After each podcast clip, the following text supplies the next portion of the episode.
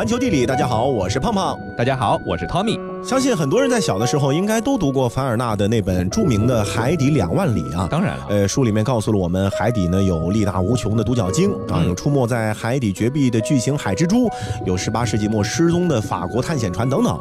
那今天节目呢，我们就来一起研究一下，占地球面积百分之七十一的海洋里，到底居住着哪些神秘生物呢？让我们向着浩瀚海洋的最深处进发。哟，贾大爷，您带这么长一根芦苇杆子是要干嘛去啊？呵，好家伙，还有这么大一双袜子，呵，能够塞进三只五十码的脚了。哎，阿吴啊，你难道不知道今天的节目是要去海里做的吗？你倒问起我来了，你怎么就背了个包就出来了？你以为春游啊？我们马上要到大海里去搏击风浪了，好吧？这个芦苇杆嘛，是帮助我在水下呼吸的呀。哎，你看看这个像袜子一样的东西，就是我自己用旧衣服做的脚蹼。怎么样？我想的周到吧？哎呀，我的好大爷，您让我说您什么好？这大海又不是泳池，靠游的，没办法到深海去的。哦，这样啊？那么我这点准备的宝贝都白带了咯。游泳眼镜、泳帽、耳塞、鼻夹、救生圈，我的天哪，居然还有鱼叉、鱼竿、渔网！哎嘿嘿嘿，哎，最近啊，我手头有点紧啊，哎，我想啊，呃，万一遇到个什么稀奇的鱼啊，就顺便把它抓回来卖掉，贴补贴补家用。哎、嘿嘿您这捕鱼 N 件套，呃，还是等以后去农家乐时候再用吧。瞧，潜艇来了，咱们走。乘客您好，欢迎搭乘本潜艇。目前我们所处的位置是海平面下四百米，在这个深度，您将可能会看到的海洋生物是侏罗纪虾。那么，在一九七五年侏罗纪虾标本被发现之前啊，这科学家们一直认为有十条腿、貌似龙虾的史前虾类早就已经灭绝殆尽了。然而呢，实际情况是，这种本应该在五千万年前就灭绝的虾呢，目前就生活在海底四百米的地方，这绝对可以说是大海中的一种活化石了。嗯，二零零六年的时候，在澳大利亚还有新喀里多尼亚之间的珊瑚海呢，发现了活的雌性侏罗纪虾。这个虾呢，体长十二厘米，全身是长满了红色的斑点，眼睛非常的大，需要光线才能够捕捉猎物。乘客您好，本潜艇目前正处于海平面下一千米，在这个深度，如果您足够幸运的话，将会看到的海洋生物是巨型鱿鱼。那海底两万里啊，曾经描写过这个巨型鱿鱼。嗯，在凡尔纳的笔下，巨型鱿鱼是居住在海底悬崖上的洞穴里，而现实中呢，也确实就存在着这种体型巨大的可怕生物。行走小百科。巨型鱿鱼是世界上最大的无脊椎动物，生活在太平洋一千米以下漆黑的深海区域。它们体型巨大，能长到十四米长，体重达到七百五十公斤，还有像脸盆一样大的眼睛。它们性情凶猛，警惕性高，甚至能够和巨大的抹香鲸搏斗。它们用粗壮有力的触手和巨大的吸盘堵住抹香鲸背上的出气口，就能够让抹香鲸窒息而死。科学家们曾经在抹香鲸的尸体上发现过大量由巨型鱿鱼的触手和吸盘留下的疤痕。传说啊，在二战期间，有沉船的船员说，他们遇难的同事在黑夜中被这种怪物给吃掉了。虽然传闻的真实性还不得而知，不过巨型鱿鱼强大的掠食者地位是不可撼动的。乘客您好，目前我们所到达的位置是海平面下一千六百米。在这个深度，一般您将无法看到任何海洋生物。但是，据资料显示，这个深度的海洋里居住着一种叫做毒蛇鱼的生物。咦，这个机器人的声音怎么突然变成真人的声音了？难道？莫非？恐怕这潜艇里有？淡定，淡定，淡定。呃，不要这么一副没见过世面的样子。大白天的，不可能有那玩意儿。可是我们现在在深海里呀，周围都是乌漆嘛黑的。太阳照不到我们这里的，有有有有有道理哦！哎呦，那怎么办？要不我我们逃吧？哎，你们两个大男人看着高高大大的，怎么胆子这么小？刚刚是因为到了本潜艇能够到达的极限深度，电子语音设备出现了一点小小的故障，所以本船长才不得不临时客串下。至于害怕成这样吗？切！哇，居然是女船长耶！哎，好棒，好厉害，好厉害，好棒！哦耶，哦耶，哦耶！你们坐稳了啊！接着咱们就要来个急速上浮，回到海面去。走你！哦呦，感觉是坐在火箭里一样呢。好兴奋，好刺激，好刺激，好兴奋！哦嘞，哦嘞，哦嘞！真是两个没见过世面的人，坐一次潜艇也能嗨成那样。哎呀，糟糕，忘记关功放了。那言归正传，虽然说是回到了海面，但是关于深海里的那些神奇动物，咱们依旧会继续和大家来分享。那前面说到了，生活在海平面以下二百到一千六百米的毒蛇鱼，又称蝰蛇鱼，因为牙齿尖利巨大，而且呢突出两颚之外，像毒蛇这个样子，从而得了这个名字。但是其实啊，它虽然说长得有点难看。可是并没有毒啊！这个毒蛇鱼呢是属于昼夜垂直的洄游鱼类，白天的时候呢待在大概一千六百米的深海区域，晚上呢则来到不到二百米的浅海区域进行捕猎。它的食物种类呢，包括中小型的鱼类，还有一些甲壳类的水生动物。说到毒蛇鱼，这长相呢非常的有特点，它长有一个荷叶状的头骨，可以吞下和它自身体型相似，甚至是更大的猎物。嗯，和毒蛇一样，它的胃呢也有储存食物的功能。如果有幸捕到大猎物，就可以在胃里面囤积起来，慢慢消化。嗯，另外啊，毒蛇鱼还长有一块延长的背骨，顶端呢有一个发光器，是用于捕食猎物的。毒蛇鱼捕猎的技能啊，可以说是非常的高超啊，具有现代科技感。在发光器吸引到猎物前来之后呢，用它后弯的獠牙咬住猎物，猎物呢就很难逃脱了。它身体的侧面呢还有发光器，是用于交配的时候发出信号去吸引异性的。所以这毒蛇鱼呢，其实就像汽车一样啊，没错，这浑身上下周围都能发光。好，那么看完毒蛇鱼之后，让我们继续到达海底两千米的地方来观赏一下大西洋奇脊鱼。大概呢，是因为生活在阳光完全照射不到的漆黑深海，有些生物呢是长着长着就长残了。比如说这个奇脊鱼，奇脊鱼呢是幼体的时候很瘦长，眼睛呢长在长长的软骨之上，而长大了以后啊，奇脊鱼的眼睛呢就缩回去了，一口锋利的尖牙齿就外露出来，可怕到不用化妆就直接可以去拍恐怖片了。那奇脊鱼呢，一般是生活在南半球温带至南极之间一千到三千米深的海域，是一个彻头彻尾的肉食主义者。嗯，它的眼睛下面有许多的光纤细胞，可以像探照灯一样的发射出独特的红色的光线。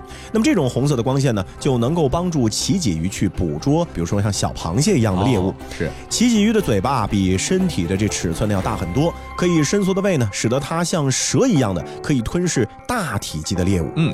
这奇迹鱼呢有一个不容光线照射的肚子啊，一旦接受到光线照射呢，就会立即的发起攻击。那么所以啊，即使你不考虑深海啊把人可以撕碎的这么高的水压，那你有幸来到了奇迹鱼的面前，也不要把光照设备对准它，否则的话，哈哈，您就自求多福吧。是啊，接着我们再来到海底四千米去看一种叫做深海琵琶鱼。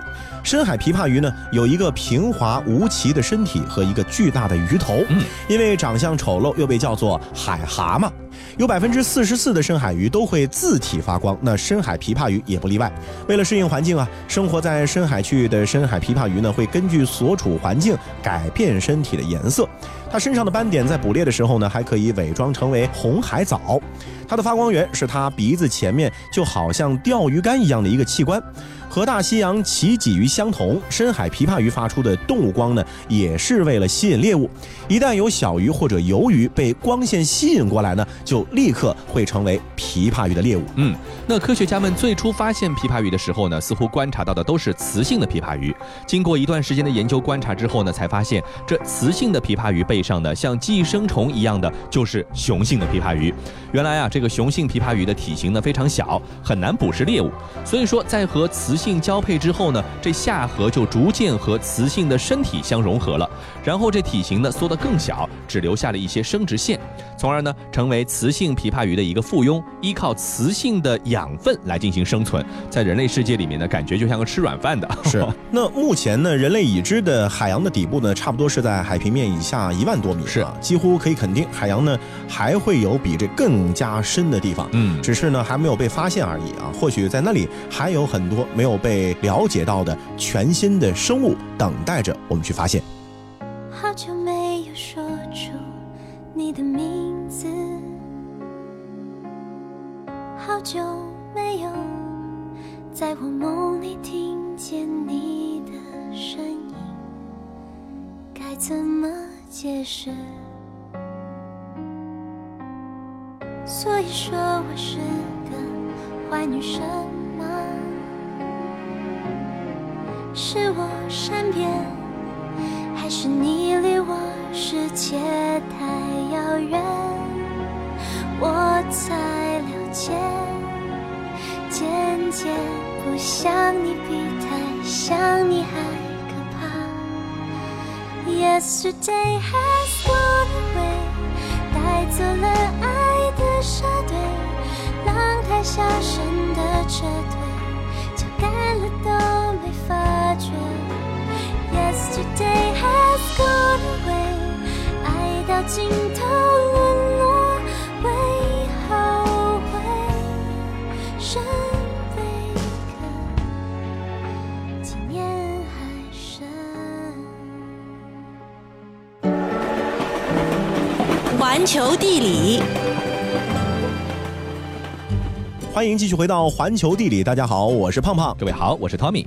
在我们这个星球啊，被蓝色包围的除了海洋呢，那就是天空了。嗯，不过和大海那种深邃的幽蓝不一样，天空的湛蓝呢，更是让人多了一分的轻快，还有自由的心境。是，那么想要看到天空美景啊，咱们除了抬起头，其实有些地方还能低着头。嗯比如说有着“天空之镜”美誉的玻利维亚乌尤尼盐沼。是这乌尤尼盐沼呢，咱们节目中呢也跟大家说过啊，但是它虽然美丽，毕竟离我们相隔万里，去一次这成本时间都不低，哎对吧？那么有没有什么既能省钱又能够享受同样美景的地方可以替代它的呢？答案就在我国青海的茶卡盐湖，它呢被誉为中国的天空之镜，它和青海湖相隔，美的可以说是恍如隔世。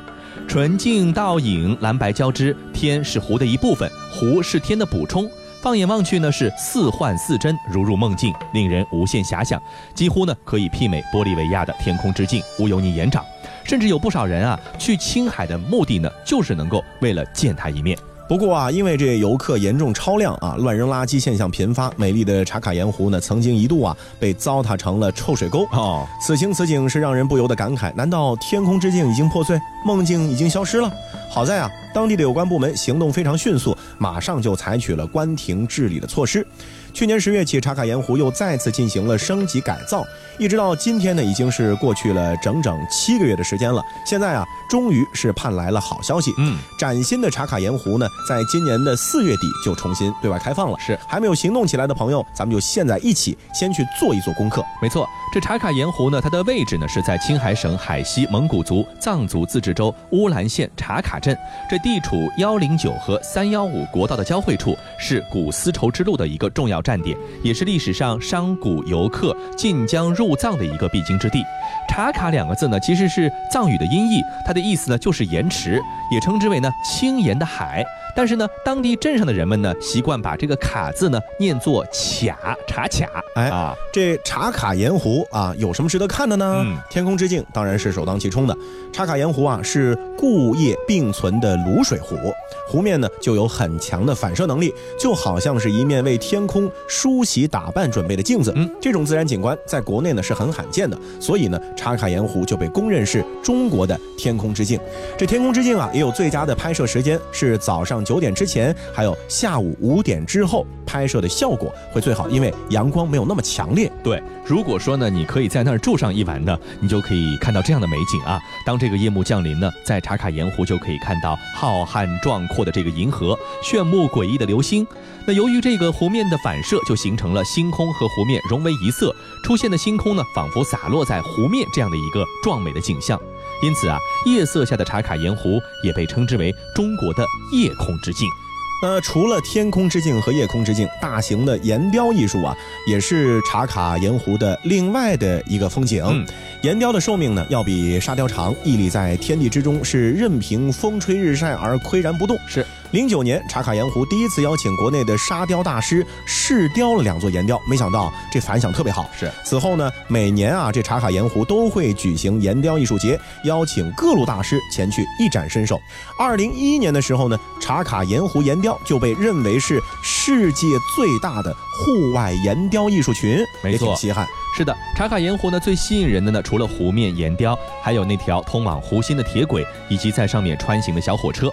这个铁轨呢始建于一九五八年，所用的这个部分铁轨呢是一九零四年的时候生产的，绝对是爷爷辈的这个文物了哈。这个历史上啊，穿行在湖面的小火车呢是用来运输盐和工人的。后来呢，由于使用了更加先进的采盐船，二零零八年的时候，铁轨上的小火车呢完成了它的工业使命，而退出了历史舞台。不过，虽然说小火车的历史使命完成了，但是小火车本身没有消失。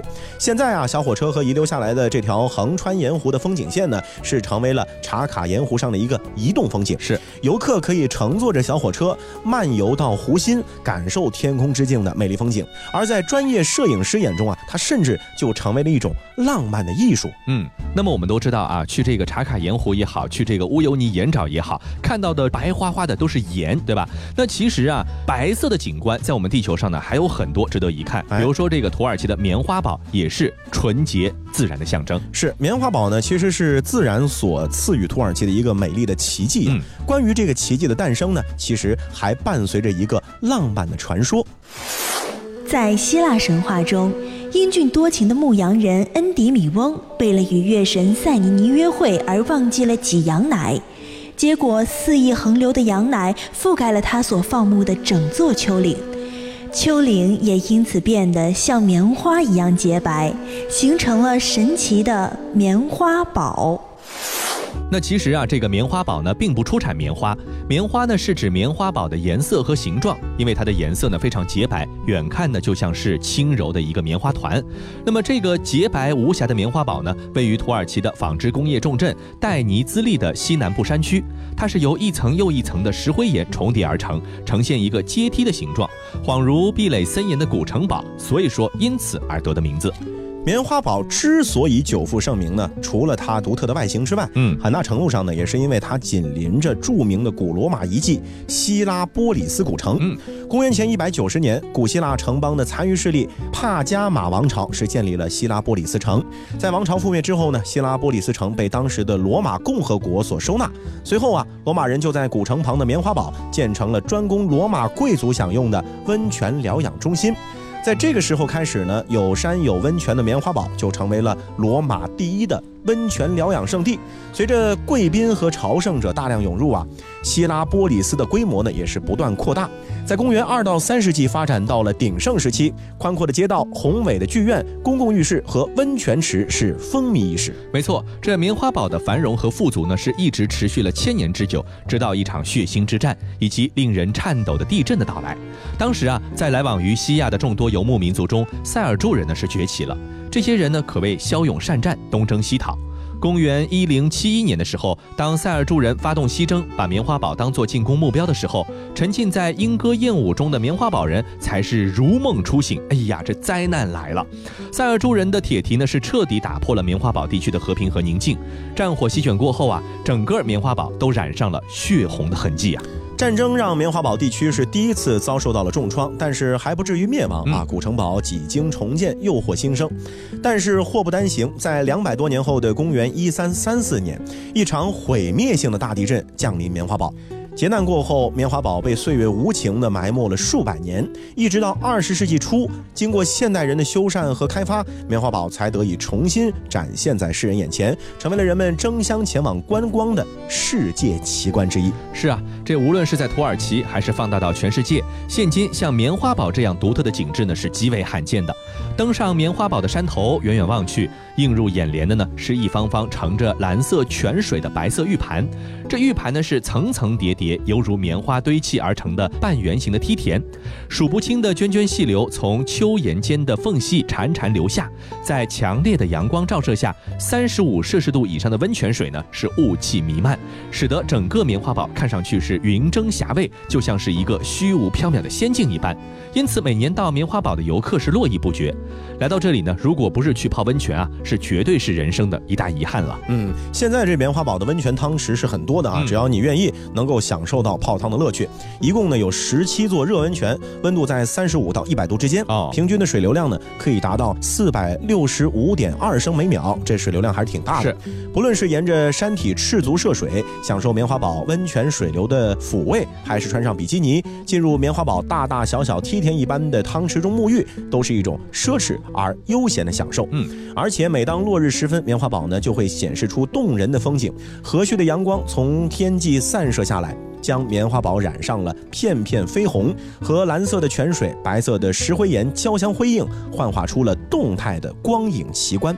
在这样的景色下，你会有一种置身于冰天雪地的错觉，阳光、温泉又会让你充满温暖和惬意。是的，而说到现在的棉花堡地区呢，最为古老的建筑遗存呢，非古罗马浴池莫属了。为了修复这座毁于地震的浴池啊，人们可谓是费尽了心力，最大程度保存了它的原貌，甚至还保存了大地震的时候崩塌坠入浴池的古罗马石柱和雕塑。当访客全身进入汤池的时候呢，可以感受到和古人感受到的一样的水温。你的头呢，可以枕在倒塌在池中的古罗马石柱上，那么这个时候你也可以感觉得到，那两千多年来潺潺的水声似乎是从来没有改变过。没想到啊，一个小小的棉花堡居然有如此多的历史和文化的基因在里面。没错下次去土耳其的时候，棉花堡就知道怎么玩了吧。嗯，以上就是今天节目的全部内容，感谢各位的收听，我们下期再见。My life is brilliant. My love is pure. I saw an angel.